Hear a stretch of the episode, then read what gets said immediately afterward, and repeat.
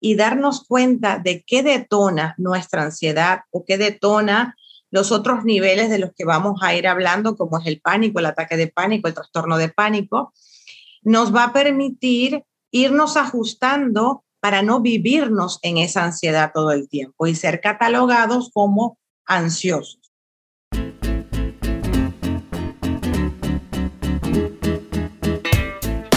Hola, yo soy Gina Ortiz, bienvenido a Fresca Evolución, un espacio creado para ti donde encontrarás reflexiones y herramientas que te inviten a conectar con tu interior, a expandir esa conciencia sin olvidarnos del cuerpo y su lenguaje.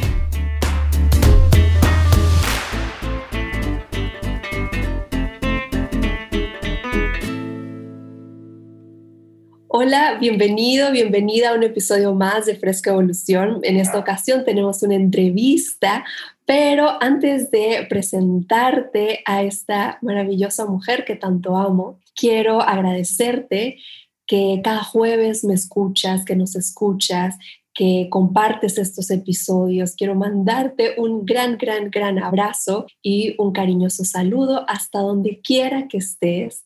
Y pues bueno, eh, en esta ocasión tengo a una entrevistada muy especial para mí. Ella es María Ángel Faría. Ella es médico, es psicoterapeuta gestal y también dentro de su repertorio es, tiene la especialidad en psicopatología. Por eso es que me pareció que es una de las colegas que quería compartir contigo porque vamos a hablar de un tema que está presente en nuestro día a día y es de la ansiedad y todos esos que están por ahí. Así es que bienvenida, Maggie, a tu espacio, a Fresca Evolución. Muchas gracias por aceptar esta entrevista. Gracias a ti, Jenita, por este, invitarme a este espacio. Y pues es todo un gusto estar aquí y poder acompañarlos y apoyar de alguna manera con un granito de arena. Así es. Y pues bueno, quiero compartirte a ti que nos escuchas en tu casa, en el gym o corriendo, haciendo ejercicio, donde quiera que estés, que hablar de ansiedad mueve el cuerpo, ¿cierto, Maggie? Cuando hablamos de ansiedad, nos ponemos, nos empezamos a poner un poco nerviosos y tal. Y pues bueno, si, si te va pasando a lo largo del episodio, quiero recordarte que es normal, que es parte del proceso. Y pues bueno, empezamos con la primera pregunta para alguien que nunca haya tenido una situación, que no haya estado tan familiarizado con estos temas de la ansiedad. También este episodio está recomendado o está enfocado más bien a personas que dicen, oye, yo nunca he tenido ansiedad, no sé qué es eso que hablan, pero mi amigo, mi pareja, mi lo que sea, tiene ansiedad y quédate aquí. A lo largo del episodio vamos a ir aprendiendo muchísimas cosas que te pueden servir a ti en algún momento o a las personas que están a tu alrededor. Así es que, Maguisita chula de mi corazón, ¿cómo empezamos a hablar de la ansiedad? qué es la ansiedad, cuándo se presenta, a quién se le presenta y poco a poco vamos a ir eh, adentrándonos más a ello.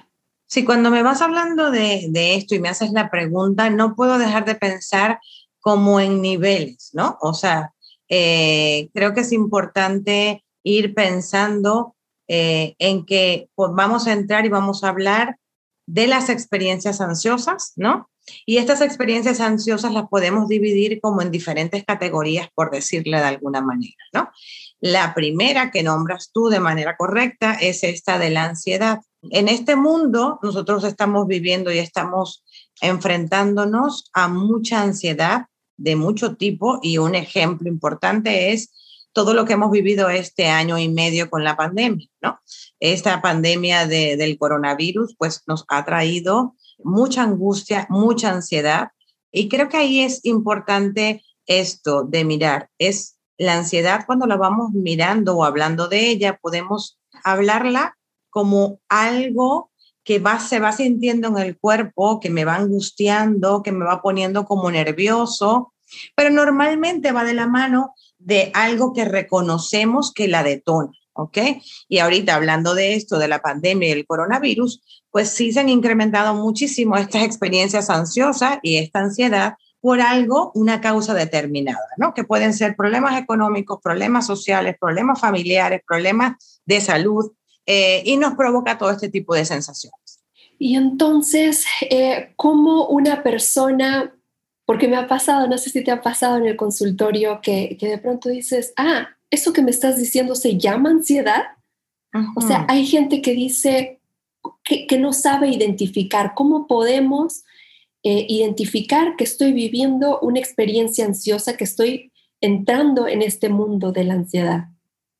Creo que esto que dices es bastante importante porque no es fácil o no podemos encasillar o encajonar eh, lo que puede sentir una persona u otra, ¿no? Como somos personas eh, diferentes, podemos sentir la ansiedad de maneras distintas, ¿no? Cada quien va a ir, necesita ir descubriendo y reconociendo cómo vive su ansiedad en el día a día o en el momento que se le presenta, ¿no? Y sí, creo que lo importante es, ir haciendo contacto con el cuerpo y saber que algo está pasando. Y alguna persona puede decir, yo siento eh, el pecho apretado, o yo siento que las piernas me tiemblan, o yo siento que las manos se me ponen frías, o yo siento que los pies se me ponen fríos, o empiezo a sentir como un temblor, eh, o como una angustia en el pecho. Entonces, cada quien de manera individual va a ir experimentando la ansiedad eh, de manera distinta. Pero por supuesto que hay signos o síntomas o características específicas que hablan de un proceso ansioso o una experiencia ansiosa. Ok, entonces, por ejemplo, si yo fuera un paciente y entonces, y mi terapeuta y yo ya fuimos reconociendo que cuando tengo palpitaciones y cuando tengo los pies fríos y sudoraciones y tal, cuando yo ya identifiqué ya estoy habituada y reconozco, no significa que las otras personas vivan los procesos ansiosos de la misma manera que el mío. ¿Es así? Correcto, correcto. Cada proceso, aunque pueda tener características eh, similares, se viven de manera diferente porque somos diferentes seres humanos, ¿no? Entonces, lo que a lo mejor para mí sentir el pecho apretado puede ser angustia, para otra persona puede representar la tristeza. Entonces sí creo que es importante que cada quien vaya reconociendo cómo es y cómo vive su ansiedad. Y una pregunta como paciente, eh, Maggie, la, una vez que una persona dice, ok, he tenido procesos ansiosos, experiencias ansiosas, y, y se considera o se cataloga o se autocataloga como ansioso, ¿esa persona significa que así va a ser el resto de su vida?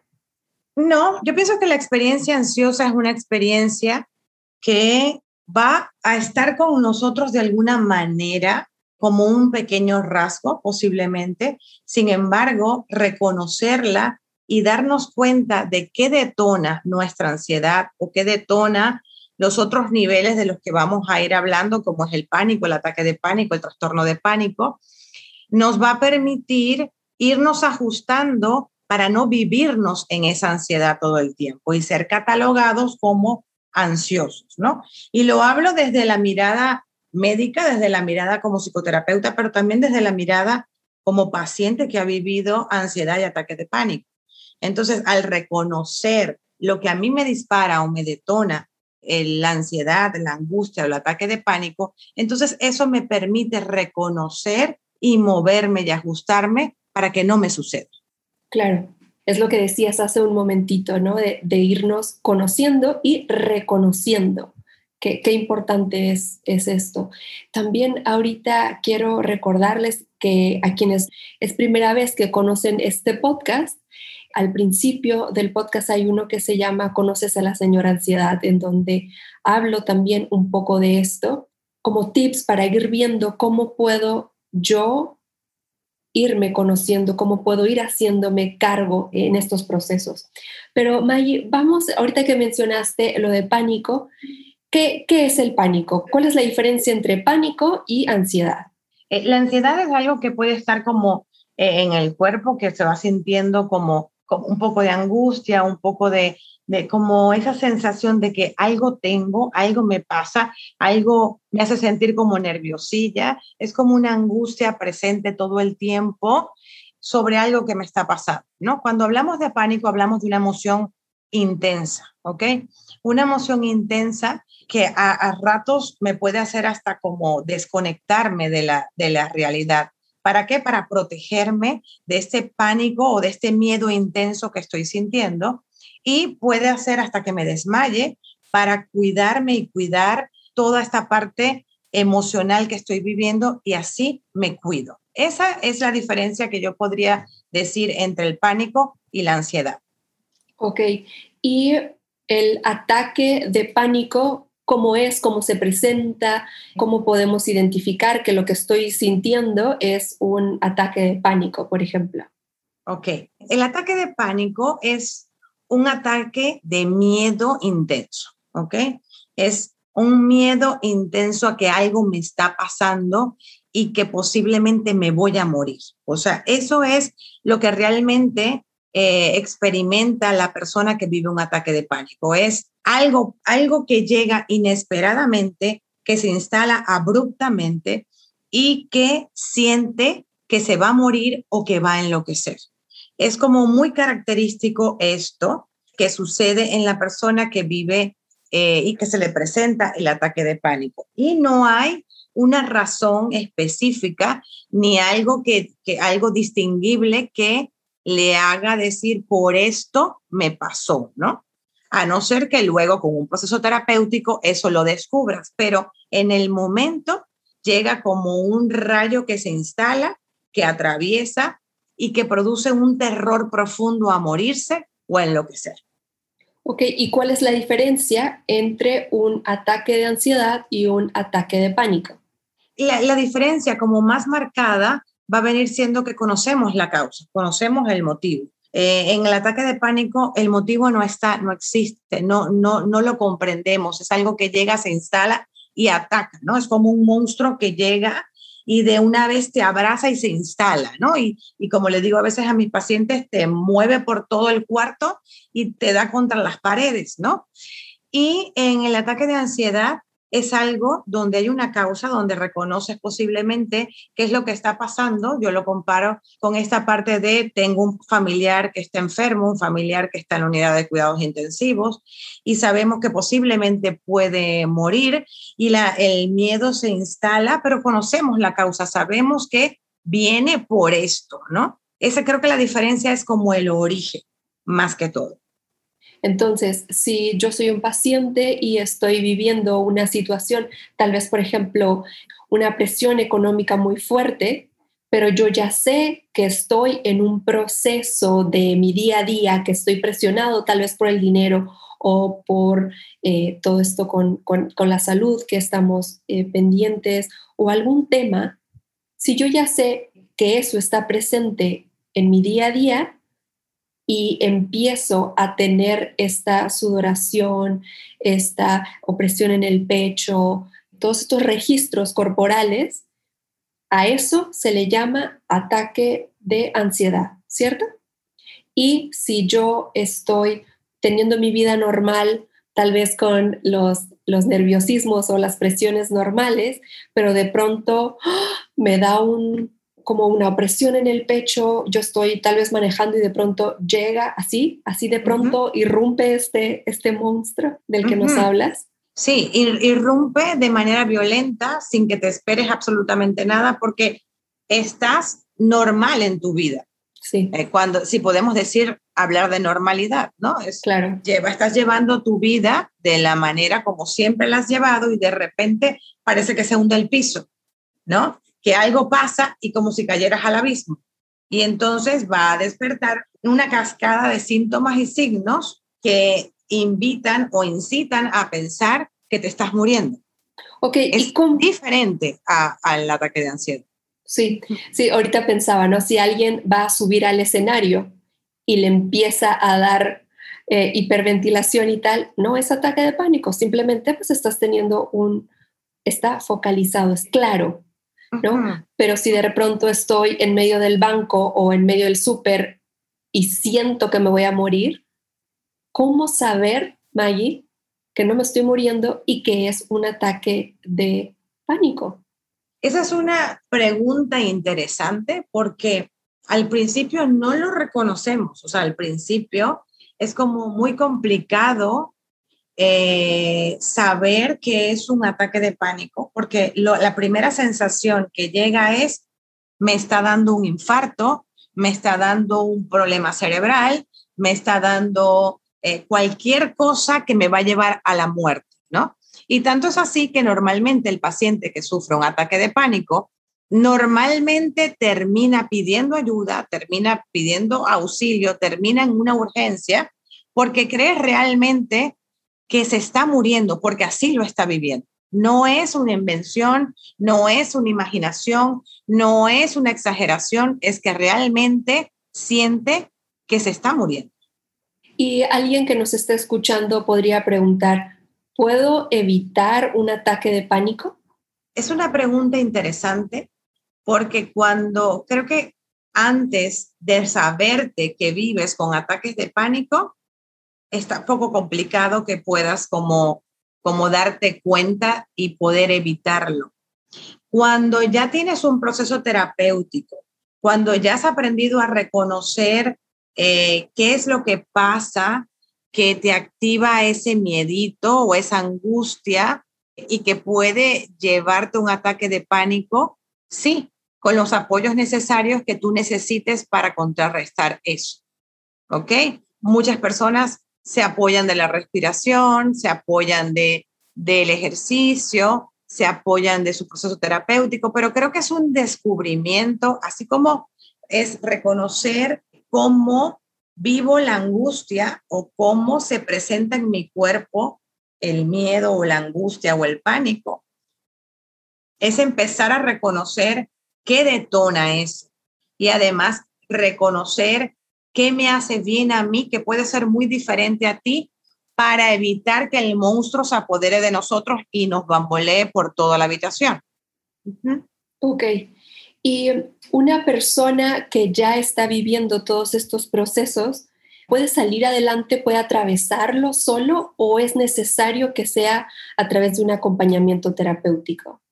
A ver, creo que eh, habrán personas que la intensidad no sea tan fuerte y hayan podido atravesarlo solo, ¿no? Pero normalmente eh, se necesita por lo menos el acompañamiento psicoterapéutico, sobre todo para reconocer qué lo detona, para reconocer cómo moverme cuando siento que me estoy angustiando o siento que algo me va a pasar. Entonces, creo que el acompañamiento es importante para atravesar estos trastornos de pánico o estos ataques de pánico que pueden transformarse en trastornos de pánico. Porque creo que cuando vives un ataque de pánico y ya, puede ser que ya pase y no vuelva a suceder. Pero cuando entras en el trastorno de pánico, en donde se presentan ataques de pánico frecuentes, o puede ser que que no tan frecuentes, pero varios ataques de pánico, ya se necesita más un acompañamiento, un acompañamiento tanto psicoterapéutico como un acompañamiento de, eh, con la persona, porque el que vive trastorno de pánico se le dificulta y tiene miedo a que le vuelva a suceder, miedo a morirse solo, miedo a enloquecer y normalmente el estar acompañado disminuye un poco esa angustia. Ok, entonces ahorita podemos, si alguien de la audiencia nunca ha vivido alguna de estas experiencias, pero conoce a alguien, entonces eh, de las cosas importantes es eh, acompañar a esa persona, ¿cierto? ¿Qué más podríamos decirle a alguien que nunca ha vivido esto, pero que sí conoce a alguien que esté viviendo un proceso como, como el que describes? Creo que una de las cosas importantes es no etiquetar ¿no? Creo que esa parte es muy importante porque las personas que vivimos, y me incluyo, y hemos vivido ataques de pánico, una de las cosas que más temor da es a pensar que la persona está loca o que la persona está inventando o que la persona no está en su pleno juicio. Y entonces creo que una escucha es importante, ¿no? Escuchar eh, puede ser importante, acompañar y, posiblemente estar ahí a un lado cuando la persona dice, siento que me voy a morir y que algo me está pasando, ¿no? Y creo que otra cosa importante más que aconsejar eh, sería acompañarlo, como lo dije, y además, pues sí referirlo con un especialista, ¿no? Que pueda acompañarlo, que sepa guiarlo y que puedan juntos descubrir por qué y cómo se instala este pánico en su cuerpo. Que, tiene que ver con algo que los terapeutas, que los psicólogos sepan o mi pregunta es, ¿está, ¿es algo característico? Por ejemplo, ¿quiénes pueden llegar a sentir un ataque de pánico o un ataque de ansiedad? Creo que no es que sea característico.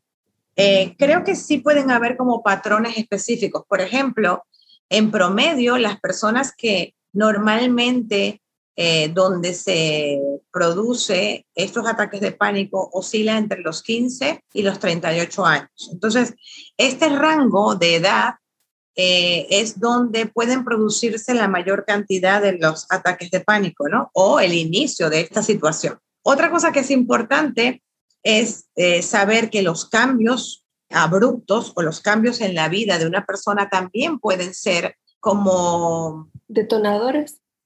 Ajá, eh, de estos ataques de pánico. Por ejemplo, normalmente el paso de la adolescencia a la adultez puede producirse, el paso de la, de la preparatoria a la universidad también se puede producir, el paso de estar en casa y salir de casa en el sentido de, no sé, para casarse, para unirse con una pareja, para independizarse, también puede ser un detonador de ataques de pánico. El proceso migratorio también puede ser un detonador de ataque de pánico. Entonces, creo que es importante ir viendo que sí hay como ciertas cosas que pueden hablarme de esta posibilidad. Sin embargo, nadie se escapa de poder presentar en alguna vez en la vida un ataque de pánico. Muy bien. ¿Hay algo más que quisieras compartirnos que creas que pueda ser importante para la audiencia, que pueda ser de utilidad para las personas que nos están escuchando? Eh, creo que no hablamos como de, que puede sentir la persona con, ataque de pánico, ¿no? Es como signos y síntomas que a lo mejor son característicos, ¿no? Como esta parte de la hiperventilación, que es decir, respiran más rápido y más cortito, eh, como esta parte de la frecuencia cardíaca aumentada o las palpitaciones. Es como sentir, sienten que el corazón se le agita muchísimo. Esta parte de manos y, pies fríos, escalofríos, puede haber náusea, puede haber vómito y sobre todo esta sensación de creer que van a enloquecer o que em, se pierden a lo mejor de dónde están o qué están haciendo pero es por este pánico inmenso que los, que los embarca, ¿no? Entonces, creo que esta parte es importante e importante también saber que un ataque de pánico te puede llevar al hospital porque puedes, la sensación es, me estoy muriendo, pero no te vas a morir de un ataque de pánico. Y creo que eso, saberlo, también ayuda a descansar. Claro, claro, y y qué es lo que activa el trastorno de pánico, ¿no? El decir, en cualquier momento, eso tan horrible que viví, lo voy a sentir de nuevo, lo voy a sentir de nuevo y, no quiero ir a ese lugar donde me pasó, no quiero volver a tener esa situación y evitarlo a toda costa, ¿no? Y eso de lo que habla Gina, eso se llama miedo anticipatorio, ¿no? Que forma parte de este eh, trastorno de pánico. Esta parte de evitar los lugares donde ya me dio, para evitar que me vuelva a dar, es el miedo de y cuándo va a venir y en qué momento va a llegar. Y mucha gente que sufre este trastorno de pánico se va como aislando, se va quedando en casa, se va tratando de no mover y es una situación dolorosa, dolorosa y, profunda porque dejan de hacer cosas para evitar sentir ese terror a morir. Ahorita que lo mencionas, se vive solo, ¿no? Eh, otros procesos, otros dolores de la vida, Por ejemplo, si una persona pierde su trabajo, es evidente, ¿no? Eh, si una persona pierde a, una a otro, a un ser querido, es algo tangible. Pero cuando alguien perdió su paz y conoció este otro lado del mundo emocional, lo puede vivir tan solo que quien está al lado puede ni siquiera enterarse, ¿no? Compañero de trabajo, algún amigo tuyo, y chispas, ¿no? Es, es algo muy profundo para como humanidad.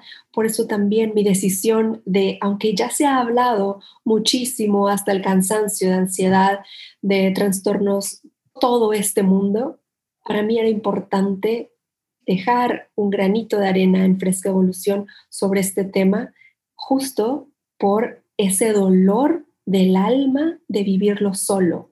Y creo que, no sé si te vayas identificando como paciente, Maggie, cuando menciono todo esto.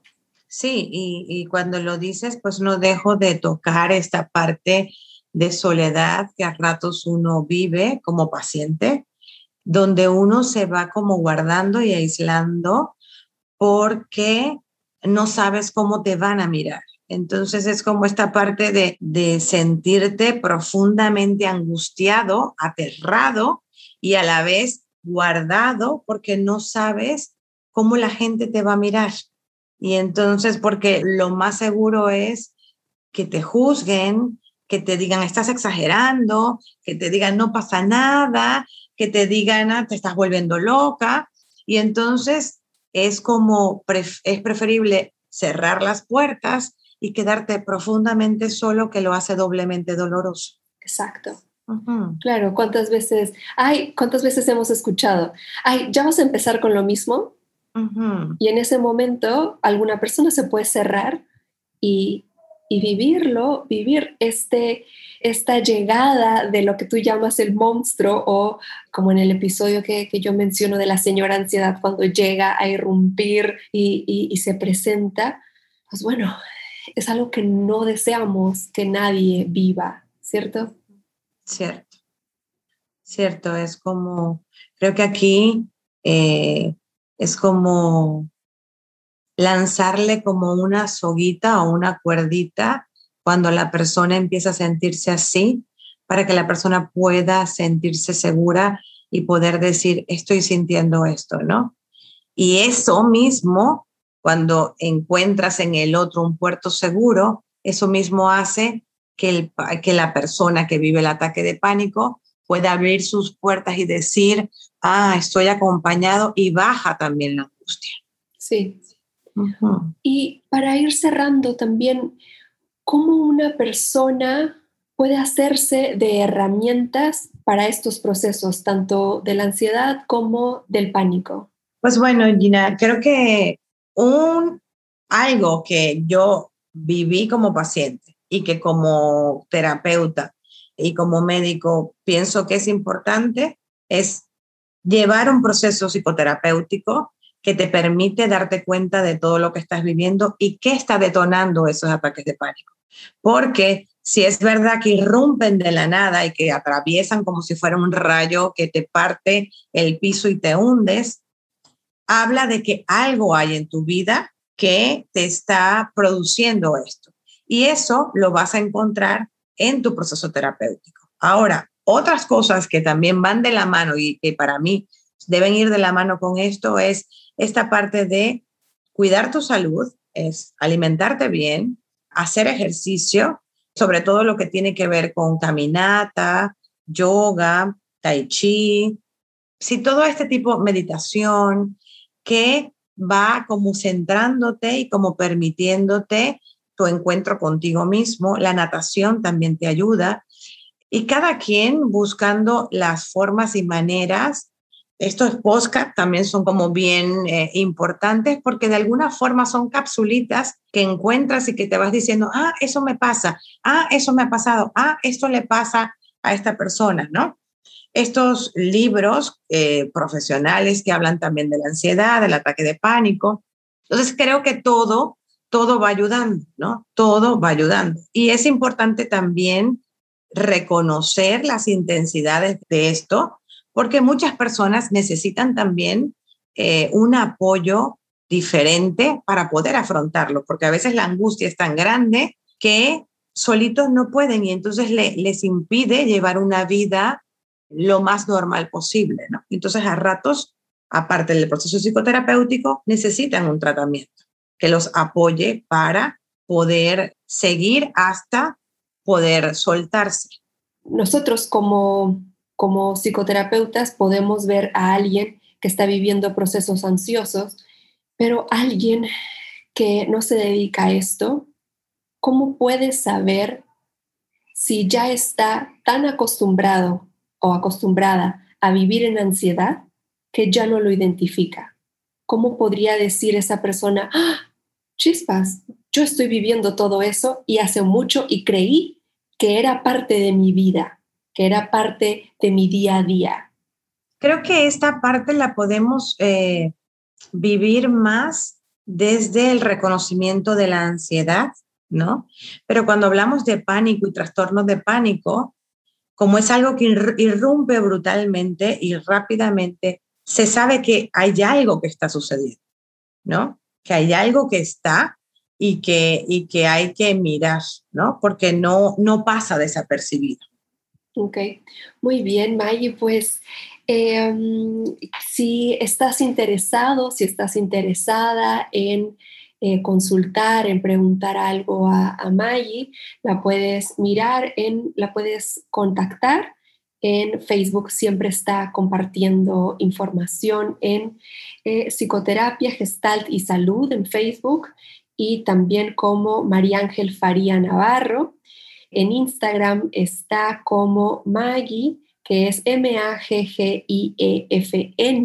1. Y también que sepas que Maggie tiene talleres constantemente que son una delicia, como ya habrás escuchado. Siempre todo lo hace tan ligerito, tan eh, comprensible de una manera tan rápida y muy amorosa. Así es que aquí está la promoción para esta gran mujer venezolana que, que amo y admiro. Un saludo a Venezuela y todo por allá que nos escuchan. ¿Algo más, Maguisita chula, que quieras compartir? ¿Dónde más te pueden, no sé, qué más quieras agregar para despedirnos? No, simplemente, Ginita, muchísimas gracias por la invitación. Gracias, como siempre te digo, por creer en mí eh, gracias por el cariño y gracias por, por, pues, por pertenecer a esta tierra, porque sí soy venezolana, pero tengo ya 15 años aquí en México, que también es mi tierra. Entonces, agradecida contigo y con esta tierra que me ha acogido estos años. Claro que sí, muchísimas gracias Maggie, sabes cuánto te quiero y te admiro. Y pues bueno, encantadísima de haberte compartido a esta persona, a esta mujer que amo, eh, espero este episodio haya sido útil para ti, para alguna otra persona que conozcas. Ya sabes que si compartes nos ayuda muchísimo. Y pues bueno, eh, yo estoy, ya sabes, en Instagram y Facebook como Gina Ortiz Oficial y estoy a tus órdenes también si deseas agendar una cita para iniciar un proceso terapéutico. Así es que Muchísimas, muchísimas gracias. Me despido como cada jueves, esperando eh, nos conectemos el próximo jueves. Gracias.